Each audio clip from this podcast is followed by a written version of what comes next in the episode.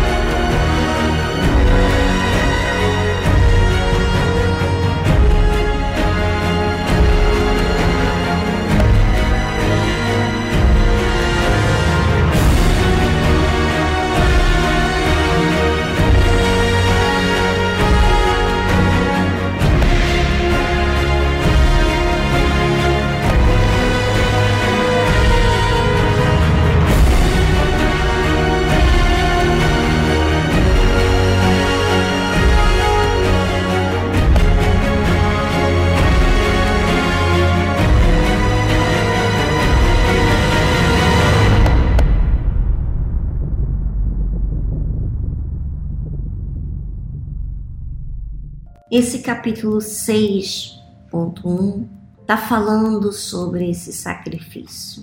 A fé demanda sacrifício. E uma coisa que ele menciona desde o início é aquela passagem que diz muito. Então disse Jesus a seus discípulos: Se alguém quer vir após mim, a si mesmo se negue, tome a sua cruz e siga-me. Esse negar a si mesmo é você deixar o seu mundo. Que mundo é esse?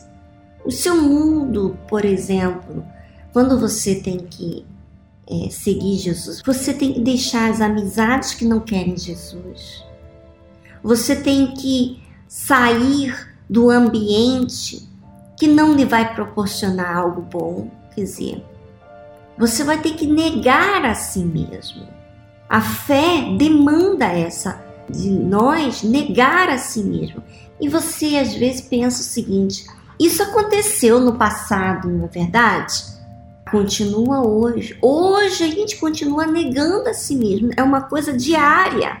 Não é uma coisa que aconteceu no passado e eu já fiz a minha parte e agora eu posso fazer a minha vontade. Não. Se eu quero seguir Jesus, eu tenho que negar a mim mesmo, colocar a cruz sobre os meus ombros, quer dizer, a responsabilidade Quer dizer, quando eu quero seguir Jesus, eu tenho responsabilidade, tenho deveres a cumprir. Quando se coloca a cruz, que é um peso, peso da responsabilidade. Eu tenho responsabilidade, você tem responsabilidade com a sua fé em Deus. Não dá para você fazer as coisas de você é responsável para o seu trabalho, mas não responsável com Deus. Aqui está falando tomar sua cruz, tomar a cruz sobre os próprios ombros. E depois fala de seguir. É verdade que você seguir Jesus é deixar os seus planos, é deixar os seus pensamentos, o seu jeito de ser para trás. Quer dizer, não segue a sua cabeça, a sua mente, a sua verdade. É seguir a verdade de Deus, que é a verdade. Seguir Ele, a orientação que Ele tem nos dado. Então, para eu seguir Ele, eu vou ter que sacrificar. Eu não vou poder seguir os meus próprios ideais, pensamento, maneira de ser. Então, isso requer sacrifício. Ele até faz essa pergunta aqui: por que a fé sobrenatural, que é inteligente e racional, almeja satisfazer a vontade daquele que o gerou. Porque a vontade de Deus, tudo que Deus pede de mim, é o que faz bem para mim. A minha maneira, o meu pensamento, eu digo por Viviane, e eu sei que você também é a mesma coisa, todos são a mesma coisa. A nossa maneira de ser não é construtiva. Apenas eu estava hoje, essa manhã, falando com Deus: Oh meu Deus, eu sou feliz não é porque eu faço o que eu gosto. Eu sou feliz porque a tua palavra faz-me bem. O Senhor faz eu ter bons relacionamentos, o Senhor faz eu ter um bom casamento, ter uma família. O Senhor faz eu aprender a resolver problemas e para isso eu vou ter que sacrificar a minha vontade, as minhas ideias, tomar a minha fé como responsabilidade minha. Isso é a fé.